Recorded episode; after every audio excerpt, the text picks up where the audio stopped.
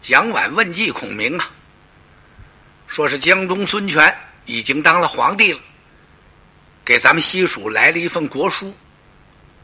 蒋琬呢，又把朝中文武一些议论跟诸葛亮都说了，说有人主张啊，要和东吴结盟，还有的主张啊，应该派兵去征伐东吴。说孙权这是大逆不道。诸葛亮一听，不能这么做。公言不但不能结盟，咱们还应该派使臣前往祝贺。孙权不是说了吗？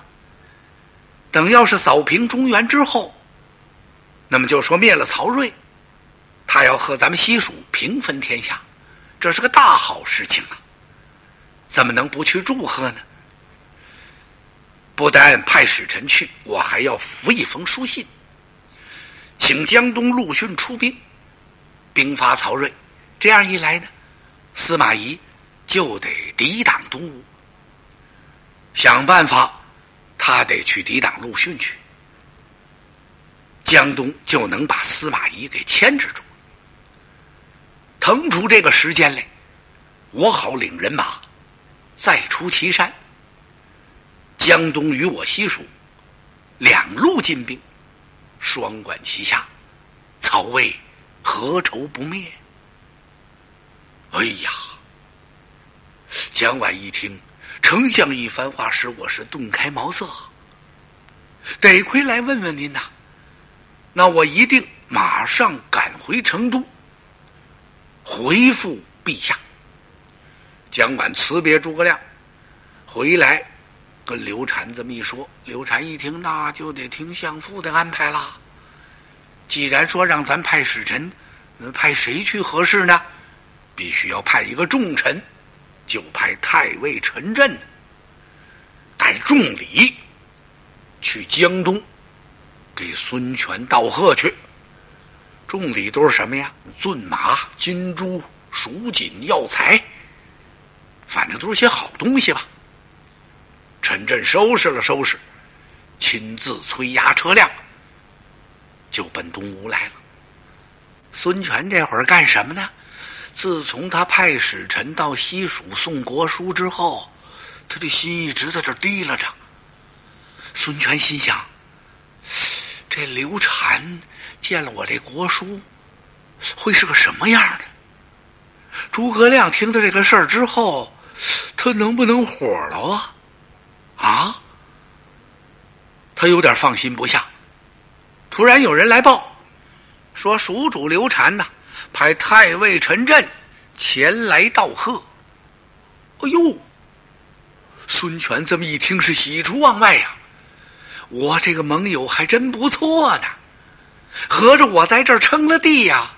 西蜀并没反对，派了一位太尉来，带那么多礼物。来给我道贺来，我得好好款待款待。孙权是大聚文武啊，设摆酒宴款待这位西蜀的重臣。陈震见了孙权之后，就是互致问候吧。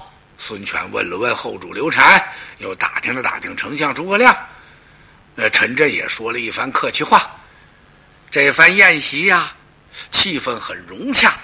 也很欢快。宴席之后，孙权派人陪陈震到驿馆去休息。就在这时啊，孙权传旨啊，到武昌把陆逊给请来了。请陆逊干嘛呀？得商量大事啊！因为有诸葛亮的书信在，他要让咱江东出兵。去伐中原，诸葛亮呢，也从汉中进兵，说是这样一配合呀，中原就可以唾手而得了。伯言，你看这个事儿可行吗？鲁迅看了看诸葛亮的这封信，他想了一想，冲着孙权摇了摇头：“啊，主公，这个事情可使不得呀。”不行吗？哎，您还没看出来吗，诸葛亮之所以写信来让咱们出兵，他这是惧怕司马懿呀。诸葛亮两次出祁山，可以说都不太顺利。什么原因呢？就因为司马懿在阻挡着他。那可以称得起是诸葛亮一个劲敌呀。诸葛亮写这封信来让咱们一出兵，司马懿当然他得派兵拒敌咱们，这样咱们就把司马懿给牵扯住了。诸葛亮好从汉中发兵啊，他这用的是一计，咱们不能上这个当，怎么办呢？还不能说不答应，因为咱们和西蜀是盟友啊。您呢写封回信，高高兴兴的答应下来，我呢下令让六郡八十一州一起操练人马，咱们拉出一个出兵的架势。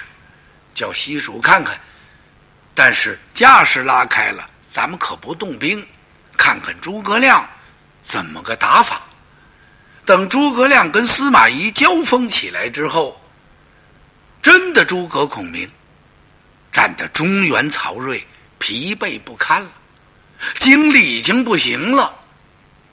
咱们见机行事，那时再出兵，我看中原可得呀。不知陛下您意下如何？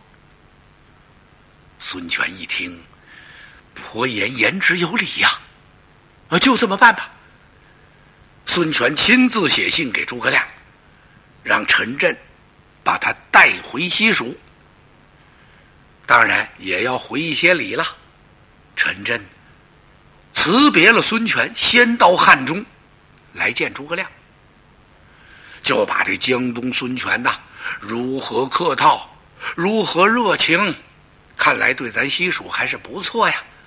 另外呢，丞相您写去的信，他们看过了，完全同意。现在陆逊已经下令，江东各个州郡正在操练人马，即将举兵啊。丞相，您看咱们该怎么做呀？诸葛亮点了点头。既然江东答应出兵了，那么咱们这儿呢，也应该想办法进兵。不过现在是丞相最为忧心的，还是陈仓。陈仓难取呀，取不下陈仓的要道，运粮就相当困难。上次之所以二次出祁山，把兵撤回汉中，还是。因为粮草接济不上，这个陈仓太重要了。不过这些话呢，诸葛亮没法跟陈震说，跟他说了也没什么用。诸葛亮只得把陈震打发走，让他回成都去回复后主，告诉刘禅一声，把陈震送走了。诸葛亮派人呢，到陈仓去打探。过了两天，探报回来禀报，说是守陈仓的将军郝昭啊，病了，而且病势很重。什么？诸葛亮一听，郝昭病了，啊，我取陈仓无忧矣，没问题了。他当即就升帐。把文武众将全都聚来了。诸葛亮传令，让魏延、姜维二将领五千人马，兵取陈仓。啊！当时魏延站那儿愣住了，瞅着丞相诸葛亮，大伙儿也觉得奇怪，心说：魏延将军这怎么了？怎么？这是我西蜀的猛将啊！多会儿传令，那都是大吼一声得令啊！可以说是有令必行啊！今儿怎么愣那儿了？姜维呀，使这胳膊轻轻的一碰魏延，哎，那意思是说话呀。丞相的话没听清楚是怎么着？你得说得令啊！魏延在那愣什么呢？魏延有点糊涂了，他一个字儿都没丢，丞相下令所说的话一字一句都入了他的耳朵。那为什么他发愣啊？魏延觉得奇怪，丞相这令怎么传的？让姜维和我带五千人马取陈仓。您可别忘了，上次您率领大军三十万，我为先锋，攻取陈仓不下，您一生气，差点把我斩了啊！不是众将求情，恐怕就危险了。现在怎么给我五千人打陈仓去？一万五也取不下来啊！他因为这个事儿愣着。诸葛亮打量打量魏延，文长。可听到我的将令，啊，丞相，我听见了。那什么，您说这个五千人行吗？帐中的众将都差点乐趴在那儿。怎么哪有这么问丞相的？什么叫五千人行吗？休得啰嗦，接令！啪！诸葛亮一抬手，把令箭扔下来。姜维把令接过去。姜维喊声得令，都出了大帐了。魏延还在这站着呢。他自己这么一琢磨，我别这儿愣着了，我得跟姜维商量商量。他跑出了中军帐，姜维啊，到这魏延大帐来找他来了。我说文长，这丞相传令的时候你怎么不言语？嗨，伯玉，我还没跟你说呢。你说咱们丞相是不是喝醉了？你这不是胡说吗？丞相根本没喝酒。怎么能说醉了呢？他给咱们五千人让咱们取陈仓，这不是瞎闹吗？这不是上回多少人呢？云梯烧了，损兵折将，丞相打造的那冲车那多棒啊！那个当当往城门去撞，人家拿那大磨盘砸咱们，你忘了？五千两万五也取不下来，这好招，这家伙怎么鬼着的呢？因为这个事儿，所以接令的时候我没言语。对了，姜维一想，文长你说的有理呀。可但是，在大帐丞相传令的时候，咱也不好对付啊。哎，现在咱们两个去问问行不行啊？不用俩人去，伯约你在这等着，我去问问。说完了，魏延就奔丞相的大帐来了。站在门口这儿，他这么一合计。丞相能不能说我呀？怎么都交了你令了？你回来跟我商量什么呀？这怎么办呢？魏延站在这会儿，这一犯寻思，中军官看见了，哎，文长将军，您有事吗？啊，丞相睡了吗？什么时候丞相就睡呀？正在看书呢，请您给我通禀一声，我见丞相。哦，中军官进去了。跟丞相一说，诸葛亮一听哦，叫他见我。魏延从外边进来，见诸葛亮施了个礼。文昌，干嘛去而复返呢？我不是把令已经传给你了吗？丞相，这个我来问问您，您说取这陈仓，我跟姜维我们俩人。带五千兵，能取得下来吗？您是不是再给我们添些人马呀？诸葛亮笑了，不能再添了，五千人已经不少了。你们记着，到了陈仓，见陈仓城头火起，你们就两气夹攻，不得为误。还有。我给你们三天期限，你们做准备。三日后准备停当之后，你们记住，不必再来辞我了，不用再来见我，直接你们就可以把人马带走了。遵令。魏延一听，别对付了，再说什么呢？恐怕丞相嗯，待会儿就要生气了。哎呀，魏延这心可放不下呀，五千人。啊，打陈仓，三天后起兵，丞相还不让来告辞，这都怎么回事儿？这都是。回去他跟姜维这么一说，姜维一听，嗨，你就啊按令而行，比什么全好。别问了，咱们挑选些精兵，三日内启程啊。到时候咱们就走。好吧，魏延不能说什么了。诸葛亮把魏延二次打发走了之后，他告诉中军官，去把关兴、张苞找来，密传一令，你们要如此如此。关兴、张苞领令下去了，西蜀大营啊，由上而下呀，呵，一派紧张啊。为取这陈仓，郝昭病了，确实病了。不单是诸葛亮知道了，连那位曹魏的副都督郭淮也知道了。是郝昭给郭淮写的书信，说自己病了。郭淮现在在哪儿呢？曹真不是回洛阳养病去了吗？他手下的俩副都督郭淮、孙礼，还有他那得力大将张合，他都做了安排了，各守关隘。郭淮现在在长安呢。他一见郝昭这信，听说郝昭病了，把郭淮给吓了一跳。怎么了？哎呦，我的天哪！怎么郝昭病了？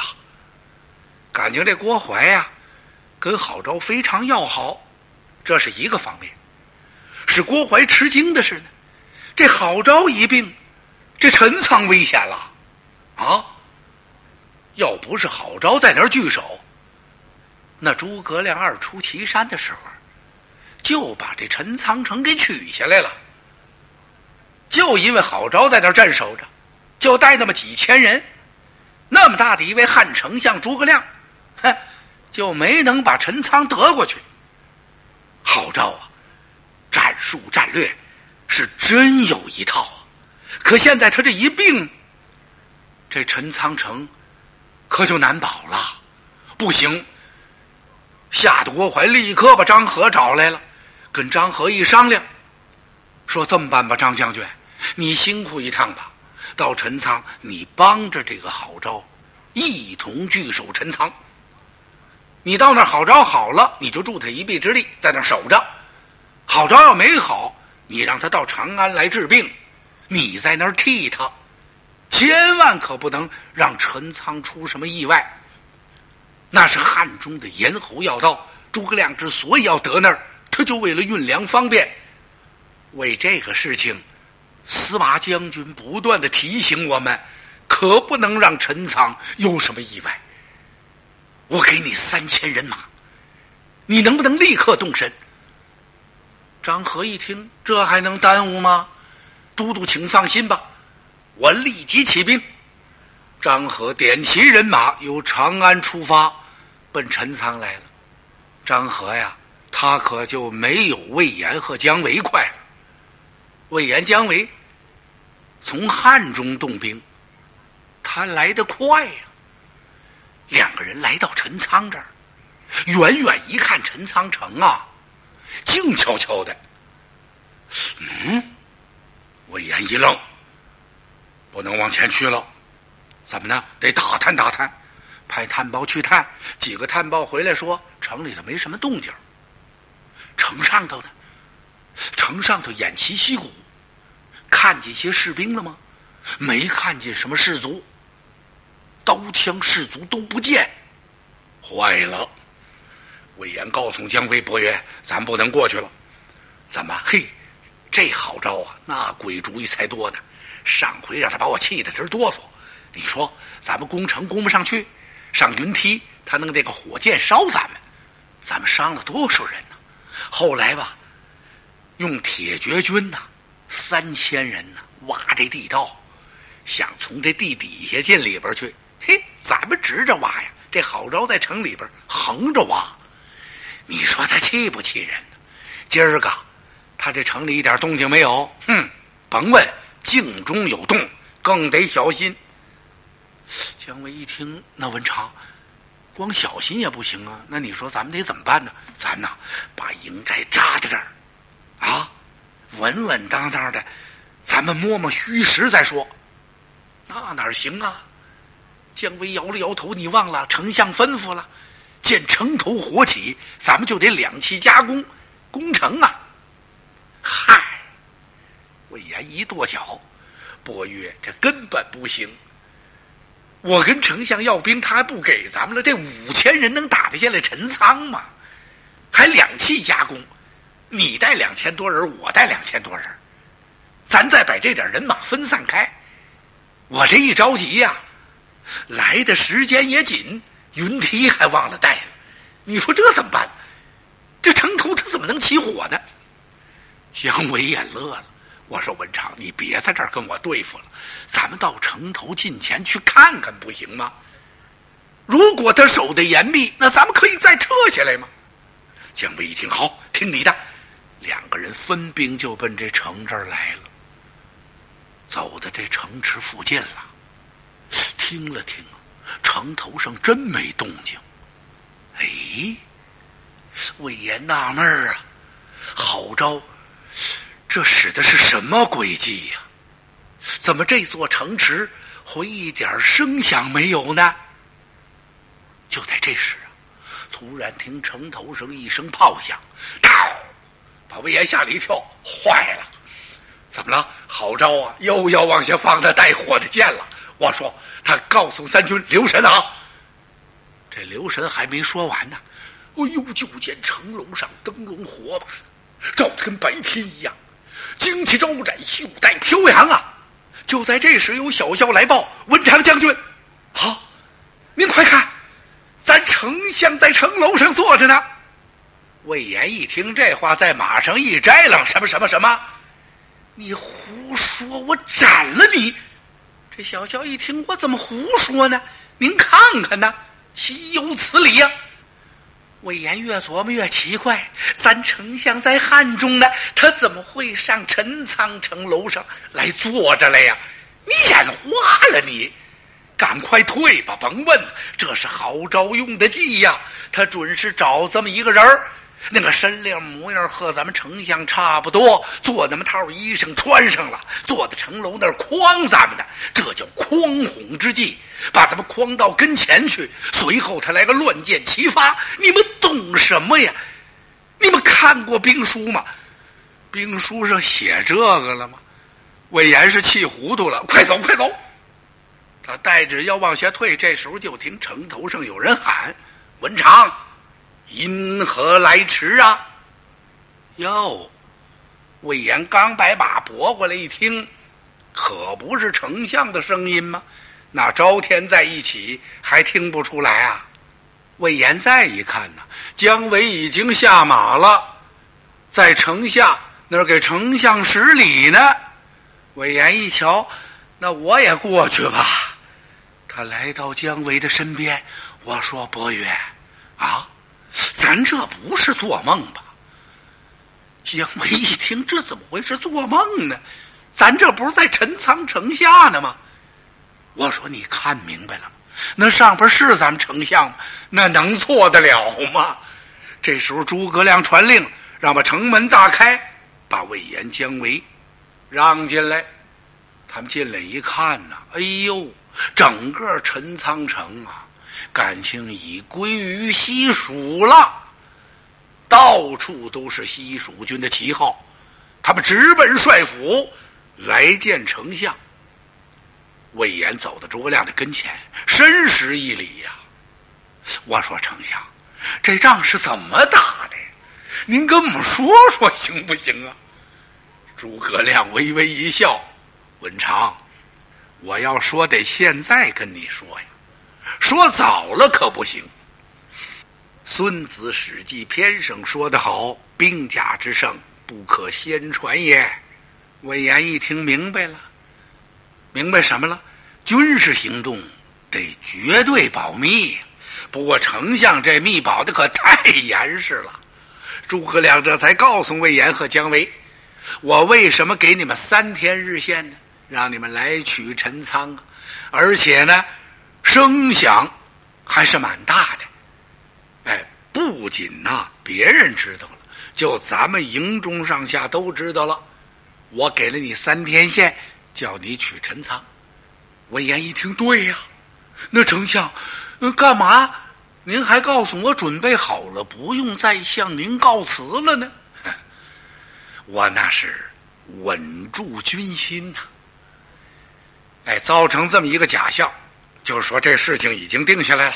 丞相传来令了，让魏延、姜维领五千人马取陈仓。我在交代完了你之后，我就派关兴、张苞，装作点兵的样子。带着人马悄悄奔陈仓来了，我呢也在军中，在陈仓城内，我已经安排了人了，里应外合，这样把陈仓取下来。我所以没告诉你们，是不能说呀。哦，二将一听，哎呀呀，丞相神机过人呐！从心里往外佩服，诸葛亮这次去陈仓，那是真够神速的，预先在城里就设好了埋伏了。等关兴、张苞他们一到的时候，城中放了火，跟着就斩关断锁呀，城门大开，就把丞相诸葛亮给接进来了。郝昭呢？郝昭病势沉重啊。那张合的援军呢？还没赶到呢，郝昭信也写走了，也没见着郭淮的这回信，他现在心里也特别的着急。他着急不是别的，我这一病如果传出去，让诸葛亮知道了，他肯定来取陈仓。现在谁来替替我呀？他为这事儿着急，越着急这病还越不好。这病人他怕着急上火呀。郝昭得的是什么病啊？心口疼。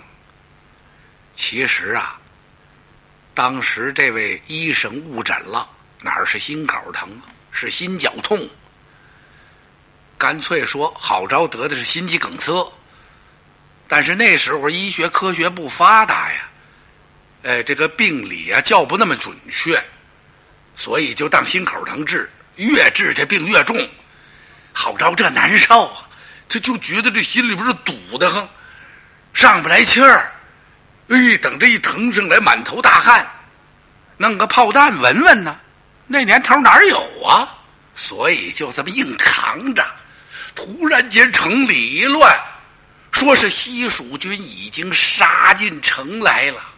郝昭这么一着急，咽气了，死了啊？那还不死啊？诸葛亮到了帅府，初告示安民，安民已毕。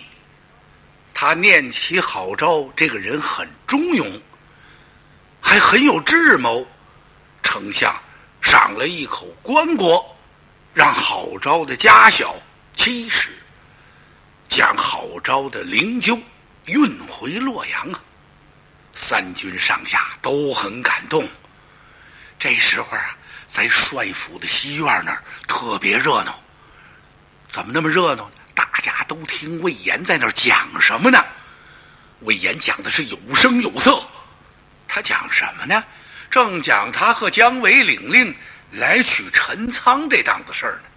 列位，当时丞相没说，就叫我给猜中了。丞相这一计呀，啊，就是出其不意，攻其不备呀。你看看，我来的城下一看，陈仓城上边一点动静没有，我就猜着了，咱丞相在城楼上面那儿坐着呢。魏延刚说到这儿，旁边有个小校踢踢直乐。魏延一看，坏了，谢底怕老乡，是这小校告诉我的。